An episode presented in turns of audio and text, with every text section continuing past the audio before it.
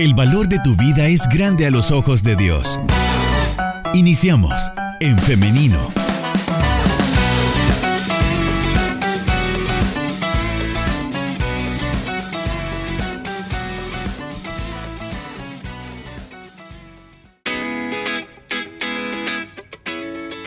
Estamos en vivo a través de En Femenino SB, así que quiero saludar a las personas que se están conectando por este medio y que ya están pendientes de la entrevista. Les recuerdo que puede estar participando también, eh, dejando sus comentarios, sus preguntas en nuestro Facebook Live. Y ahora también quiero hacerle la invitación para que usted que nos escucha eh, nos escriba al 78569496 y también por ahí vamos a estarle leyendo o escuchando. Es momento de dar inicio ya a la entrevista. Hoy vamos a estar hablando acerca de la hepatitis de origen desconocido en niños. Y para ello tenemos ya con nosotros a la doctora Lisette Rivas. Ella es pediatra y nos está acompañando en esta mañana para hablar acerca de este tema. Bienvenida doctora, ¿cómo está? Muy bien, muchas gracias por la invitación. Muchas gracias a usted por atender a nuestra invitación y tener la mejor disposición para platicar acerca de este tema del que mucho se ha estado hablando recientemente. Hay muchos papás que están preocupados. Em, lo hemos visto en las noticias, en redes sociales y por eso es que es necesario también tener este espacio para aclarar algunas dudas. Así que le agradecemos nuevamente porque esté con nosotros. Sí, eh, como tú comentas, este tema de hepatitis aguda ha estado resonando mucho en los medios de comunicación y, fíjate que a nivel mundial eh, se mantuvo, o más bien inició esta alarma porque empezaron a detectar casos muy graves de hepatitis. La hepatitis es una inflamación del hígado que puede ser causada por diversas causas, por diversos motivos o diferentes eh, virus. También pueden haber causas que no son infecciosas, que son por uso de medicamentos en dosis inadecuadas o puede ser por algunos tóxicos, etc. Pero cuando hablamos de hepatitis aguda, casi siempre nos referimos a la inflamación del hígado producida por una infección viral.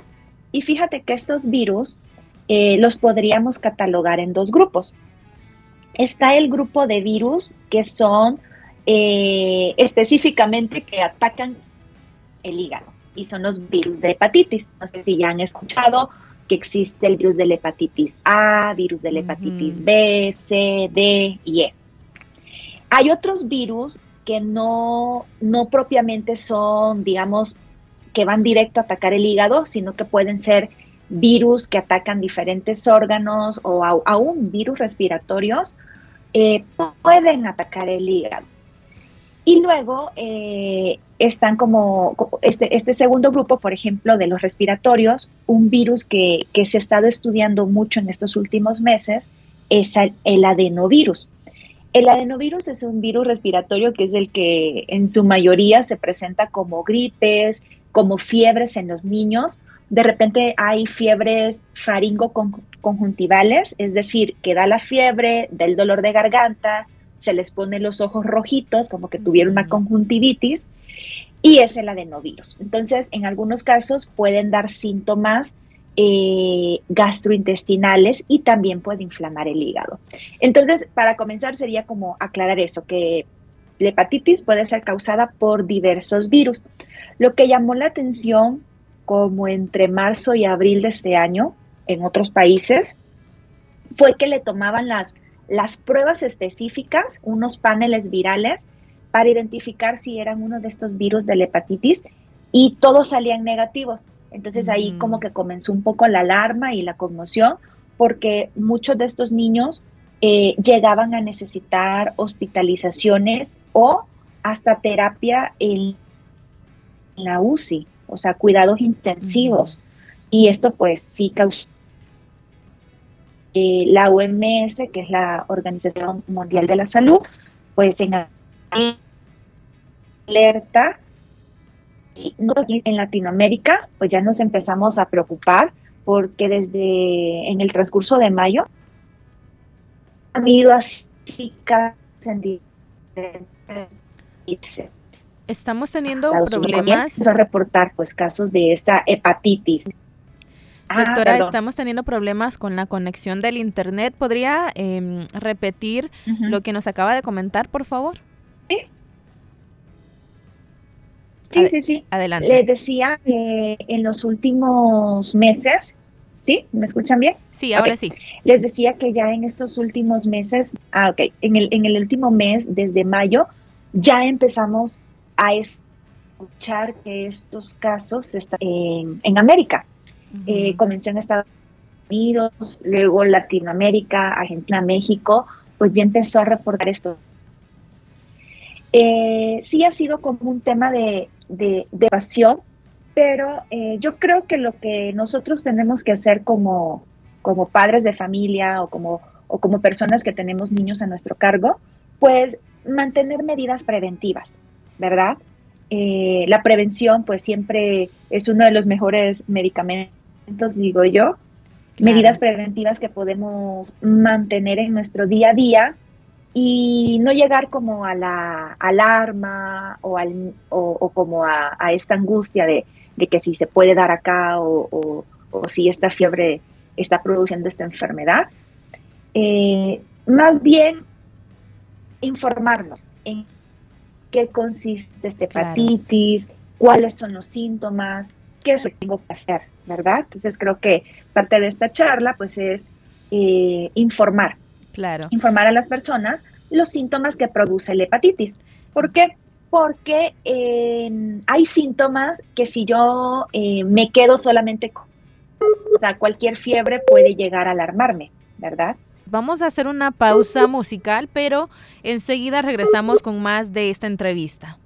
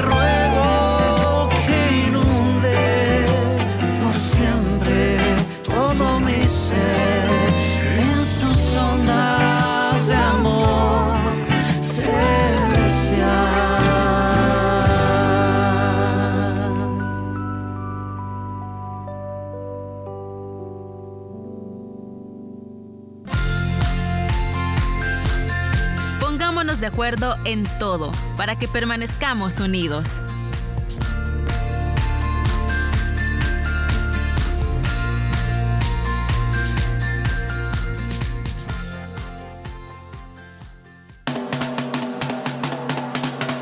SoundCloud. Esta tertulia la puedes volver a escuchar ingresando a En Femenino SB.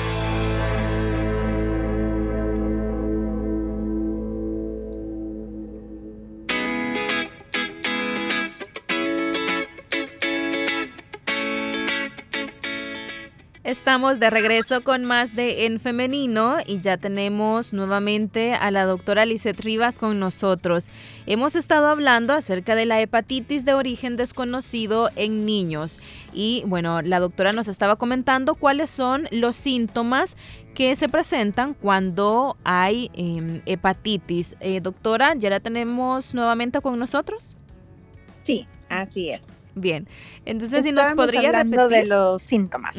exactamente, adelante. Sí, entonces lo que les decía, los síntomas, eh, algunos, los iniciales pueden ser muy parecidos a otros cuadros de gastroenteritis, de diarrea o de otras infecciones virales. Entonces, eh, ¿qué, es lo que, ¿qué es lo que tenemos que hacer o cuál es la pauta que tenemos que, que seguir cuando nuestros niños presentan síntomas como fiebre, dolor de estómago, diarrea, vómitos, dolor de cuerpo, mal estado general, pues se debe de complementar con una valoración por un médico, porque a través del examen físico ya se puede, ya uno va a examinar el abdomen, palpa cómo, cómo se palpa el hígado. Eh, por lo general en los niños no debería de, de sentirse más allá del reborde costal, es decir, como donde terminan las costillas del lado derecho. Entonces, todos estos, estos síntomas eh, solo son como un llamado de atención para que se examine. Si hay síntomas que ya son como, como foco rojo, como de, semáforo en rojo, que serían las evacuaciones o la popó o las heces de color pálido, un color como beige o blanco. Si la orina ya es oscura, oscura, como refresco de cola, o como refresco, o como jugo de manzana, así muy, muy, muy, ya no es amarillo, sino que es como naranja, café. Y obviamente el último signo, que sería como el más evidente, es que la piel se vuelve un color o un tono amarillento. La parte blanca de los ojos, que se llama conjuntiva, esa parte blanca que casi siempre la tenemos entre blanca o beige, dependiendo pues también nuestra constitución física o racial. Eh, si esto se vuelve con un tinte amarillo, también ya es síntoma ya más evidente de hepatitis. Entonces, lo que pasa o el siguiente paso a seguir después de la evaluación del médico es que se tomen exámenes cuando ya se sospecha. Y lo que se toman son pruebas de función hepática. Esto es lo que me va a dar el diagnóstico de si es una hepatitis o no. Ahora bien, pueden ser hepatitis causadas por los virus que le vamos a decir comunes o esperados.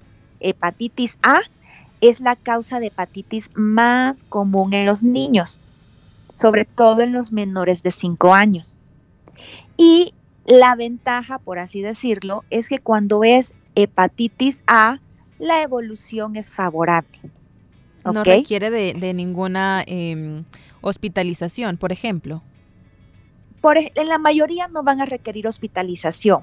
Solo requieren hospitalización si hay una intolerancia a la vía oral. Es decir, los vómitos son muy persistentes que no permite, no permite hidratarlo por medio de suerito oral, por medio de tomar abundantes líquidos. Entonces ahí sí hay un riesgo de que los vómitos me lleven a deshidratación y eso pues me descompensa la salud de los niños. Hay que hospitalizarlos. Para saber si es virus de hepatitis A, B, C o D o si es este desconocido, ah, definitivamente se necesitan hacer exámenes de laboratorio, exámenes de sangre. Entonces, esto ya es un manejo médico. Entonces, por eso les digo, en casa, ¿qué tenemos que hacer? Vigilar si presenta uno de estos síntomas, pues acudir a valoración. Mientras los niños están hidratados, se controlan la fiebre y tienen un buen estado general, pues el manejo puede ser en casa. Pero con este, con esta, con esta, con este cuadro de hepatitis de origen desconocido, obviamente estamos diciendo no se trata de los virus habituales, del virus de la hepatitis A, por ejemplo, que es el más común. Entonces, estos sí presentan una evolución mm, hacia la gravedad.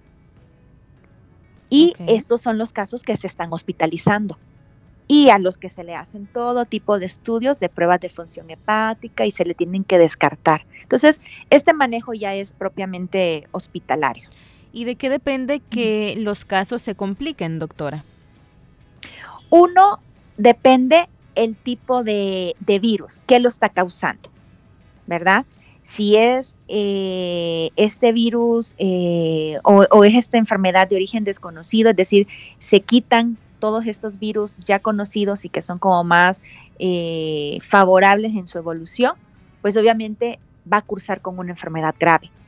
Lo segundo es que también hay factores propios de cada niño o de cada paciente. A esto nosotros le llamamos comorbilidades, es decir, si el niño tiene otras enfermedades que lo debilitan.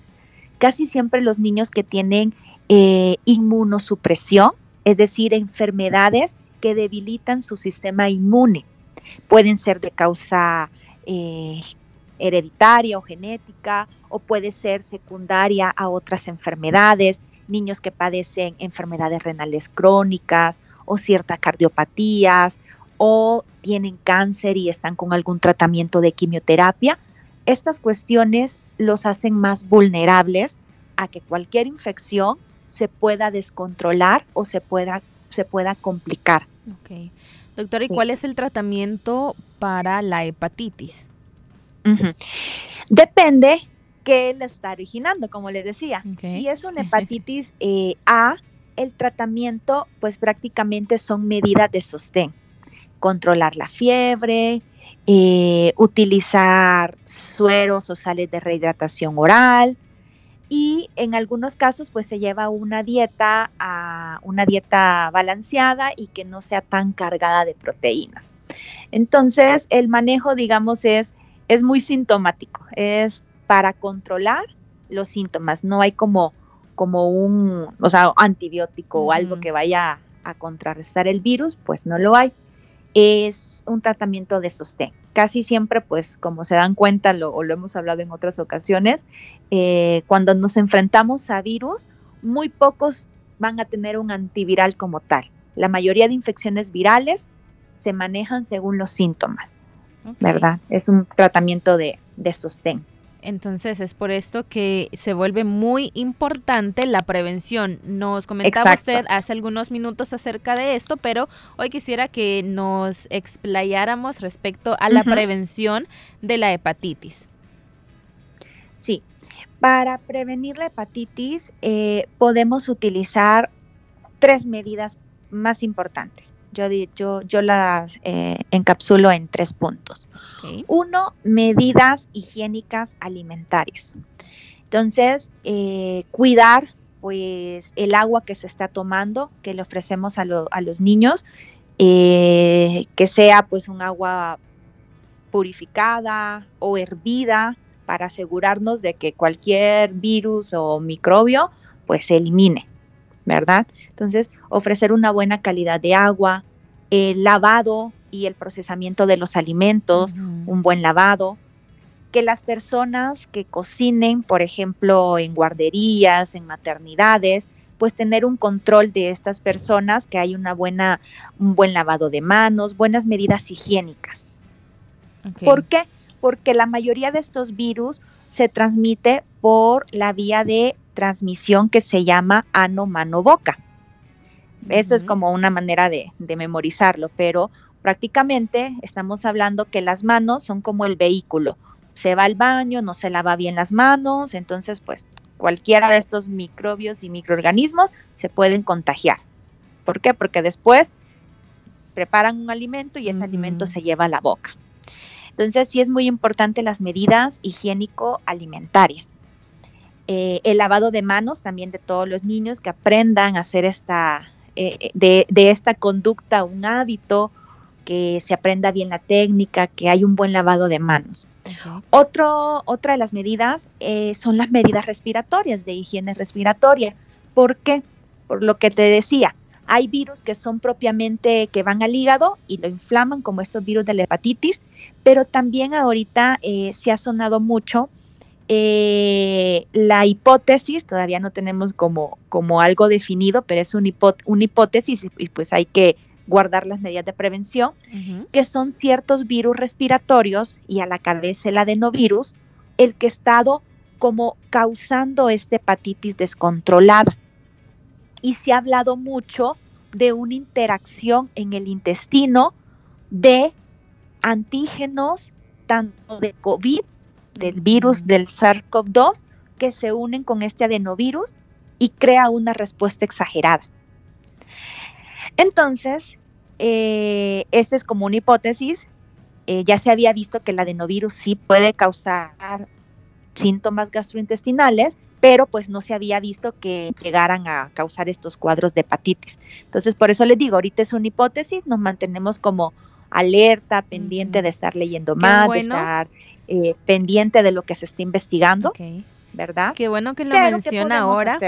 Perdón, doctora, pero qué bueno que lo menciona ahora porque precisamente estas, eh, esta era alguna una pregunta que tenían varias personas de nuestra audiencia, ya nos estaban comunicando por acá, que eh, ah, se, ha, se, ha, visto o ha salido en las noticias o también en redes sociales, que está esta hipótesis que em, podría ser una consecuencia de, em, de, este virus que estamos viviendo. Sin embargo, pues ya nos ha dado la respuesta. Sí, sí, sí. Fíjate que eso es una de las hipótesis ahorita más fuertes y va en relación, porque también hay, unos que se han espantado y han dicho, no, que es complicación de la vacuna del COVID. Sí. Pero no es así, porque los niños que han presentado estos cuadros graves, o sea, el reporte que hubo para finales de mayo era que del 100% de niños que tenían eh, este, este hepatitis de origen desconocido, la mayoría estaba entre los seis meses de edad a los 24 meses, es decir, menores de dos años. y habían obviamente casos de 5 años, 7 años y demás, pero su gran mayoría eran niños pequeños. Y díganme ustedes, ¿en qué se ha vacunado a niños menores de 5 años? Todavía no hay vacuna. Entonces, justo, o sea, en lugar de echarle culpa como la culpa a la vacuna, de repente pues surgió el miedo y, empezaron como las especulaciones. Eh, más bien se trata, o la hipótesis va, que niños que han estado en contacto con el virus, es decir, les dio COVID, enfermedad, o a lo mejor fueron niños asintomáticos a COVID. ¿Por qué? Porque les tomaron anticuerpos y dijeron, mira, este niño sí estuvo en contacto con el COVID porque tiene anticuerpos. Eh, como cuando te haces la prueba de, de cuerpos de, sangre y dices, ah, mira, tuviste la enfermedad. Entonces, estos niños probablemente cursaron la enfermedad o a lo mejor este, fue asintomática o a lo mejor fue una, una, tuvieron una gripe y no supieron que era COVID y si era COVID.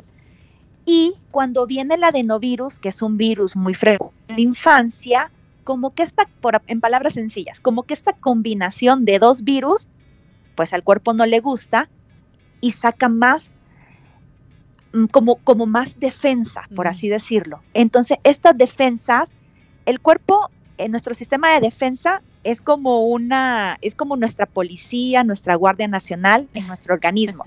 Cuando reconoce a un extraño, aumenta la defensa y se va a ir como la fuerza policial o los soldados, etcétera. ¿Y qué pasa cuando hay un enfrentamiento?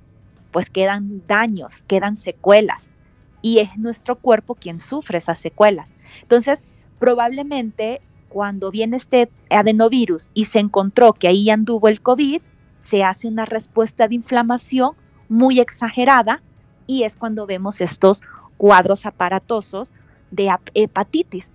Digamos que el hígado viene sufriendo las consecuencias de esta interacción. Entonces, al momento esa es sí una teoría muy, muy, muy fuerte que se está estudiando todavía. y como tal, pues como, como, andan ahí como en la en este en este en esta participación estos virus respiratorios, entonces la invitación es seguir teniendo las medidas de prevención, las medidas de higiene respiratoria, estornudo de etiqueta, lavado de manos también, el uso del cubrebocas, cuidar los ambientes, que hay una buena ventilación de los lugares para que no se retengan ahí todo, cualquier virus que, que, ande en el ambiente, que hay una buena circulación de aire en los salones de clase, en la casa, en la sala, en los espacios donde estemos, que sean pues encerrados o, o sean este, salones interiores, sí cuidar la ventilación y seguir usando pues en la medida de lo posible cuando estamos en un grupo eh, que no esté libre, la recomendación es seguir utilizando el cubrebocas o la mascarilla. Claro, bueno, entonces tenemos, decían los los tres grupos eh, de, medidas preventivas. La primera es son medidas higiénico-alimentarias, la segunda es medidas de higiene respiratoria y hoy cuál sería la tercera. la tercera, exacto, va la vacunación. Ah, Y la vacunación, pues, no es que, que con esto eh, no les va a dar la hepatitis esta. ¿Qué estamos haciendo? Estamos cerrando puertas, como cuando tú estás cercando algo. Entonces, está cerrando una posibilidad de que venga otro virus de los que sí hay vacuna a infectar. ¿Me entiendes? Entonces, eh, las vacunas que tenemos disponibles al momento para hepatitis, por ejemplo, son dos en los niños. la, hepatitis, la vacuna de la hepatitis B, que es parte de un esquema eh, nacional, que están incluida en los primeros seis meses de vida, y está la vacuna de la hepatitis A, esa no siempre está en, digamos, en el sector público, eh, está en sector privado, pero eh, sí es bueno ponérsela a los niños para prevenir casos de hepatitis por hepatitis A. Esa es muy específica. Esa me detiene o me controla infecciones contra virus de la hepatitis A. Y esa vacuna se pone a partir del año de edad y son dos dosis. Ok, muy bien. Bueno, eh, Sí, adelante. Sí. sí, sí, ese era el tercero. Muy bien, entonces tenemos ahí estos grandes eh, grupos de medidas de prevención, como usted lo escuchaba, muy importante también, algo bastante básico, doctora, que creo que todos deberíamos a estas alturas también ya tenerlo muy, muy bien aprendido, que es el lavado de manos. El lavado, el lavado de manos puede prevenir muchas enfermedades y bueno, ya lo mencionaba, tenemos ya casi tres años aproximadamente con esto de la pandemia del coronavirus que eh, hemos aprendido a lavarnos muy bien las manos. Doctora, ahora quisiera trasladarle unas preguntas que nos envían a nuestro WhatsApp. La primera nos dice, ¿es cierto que después de adquirir este virus ya no se puede donar sangre? De, me imagino que se está hablando del virus de, de la hepatitis, ¿verdad? Sí, sí, sí. Ajá.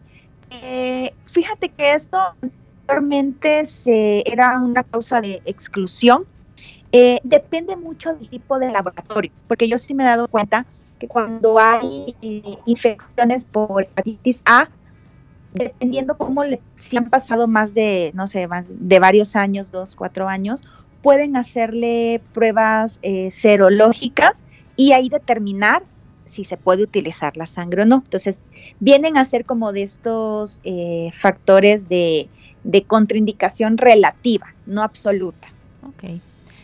Entonces, ajá, y depende mucho el laboratorio de, o el banco de sangre. Okay. Bien, tenemos también otra pregunta que nos dice, ¿se puede dar un protector hepático? A mi hijo le dio dos veces hepatitis, la primera vez a los dos años y la última a los 15. Y me dijo el médico que si le volvía a dar, iba a tener mayores problemas. Por eso pregunto si se puede dar algún protector hepático. Pues fíjate que estos son como los medicamentos, como estos que te de repente están subir defensas o más, que como tal no tienen una evidencia científica como el 100% de que me vaya a, proteger. Los mejores protectores hepáticos más bien son prevenciones. No utilizar o no abusar de medicamentos que se metabolizan en el hígado eh, o ciertos antibióticos, ciertos analgésicos, más bien como no abusar de medicamentos ya para mí un, mejor protector hepático, llevar una alimentación balanceada y pues eh, mantener las medidas higiénicas para no agarrar nuevamente uno de estos virus. eso está más demostrado que algún producto o marca en especial. Ok. Doctora, hace poco también leía acerca de aprovechar los medicamentos naturales de nuestro cuerpo como una alternativa a pues los fármacos, ¿no? Precisamente investigando de este tema eh, de la hepatitis por, por, la, por la protección del hígado, ¿no? Em, también tenemos otra pregunta que nos dice por acá. Si son dos dosis de la vacunas de la hepatitis, ¿cuánto es el tiempo que se debe esperar para la segunda dosis? Ok, el tiempo que hay que esperar son seis meses. Ok, seis meses. Sí.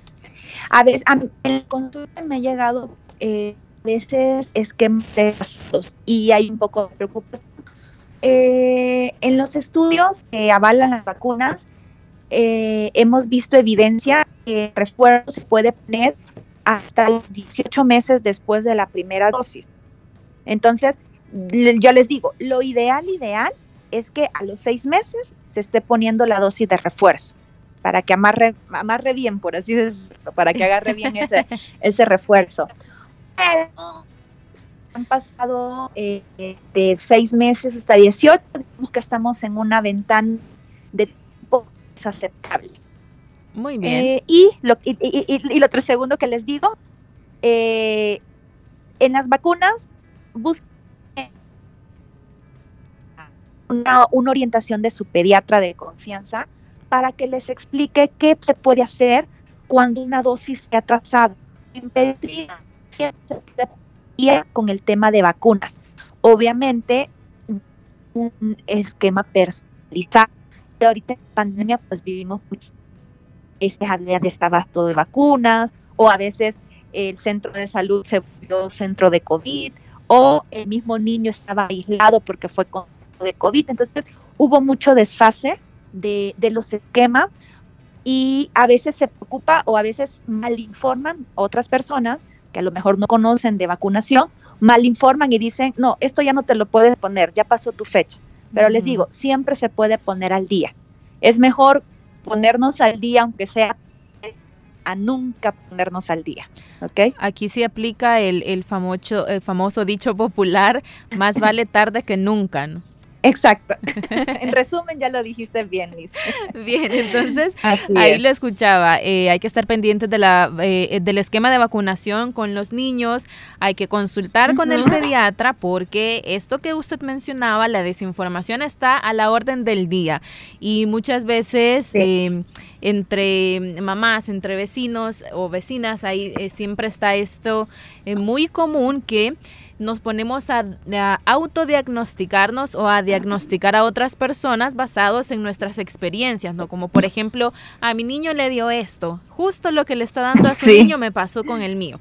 Sin embargo, cada caso es diferente. En este caso de la hepatitis y esto de la hepatitis de origen desconocido, con mucha más razón no debemos... Eh, caer ante la desinformación. Hay que acudir al médico de cabecera, a las unidades de salud, a su pediatra, a su doctor, para descartar cualquier otra em, complicación.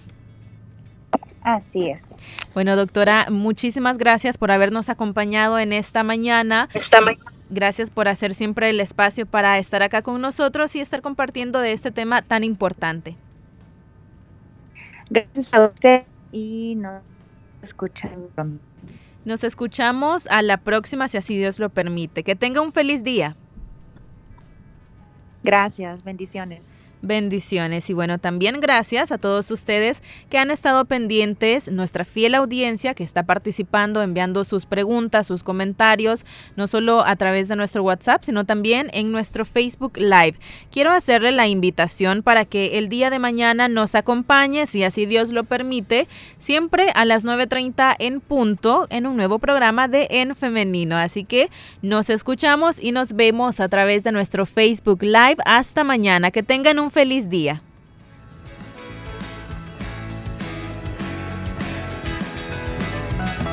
Construye tu vida con pensamiento propio. Hasta la próxima.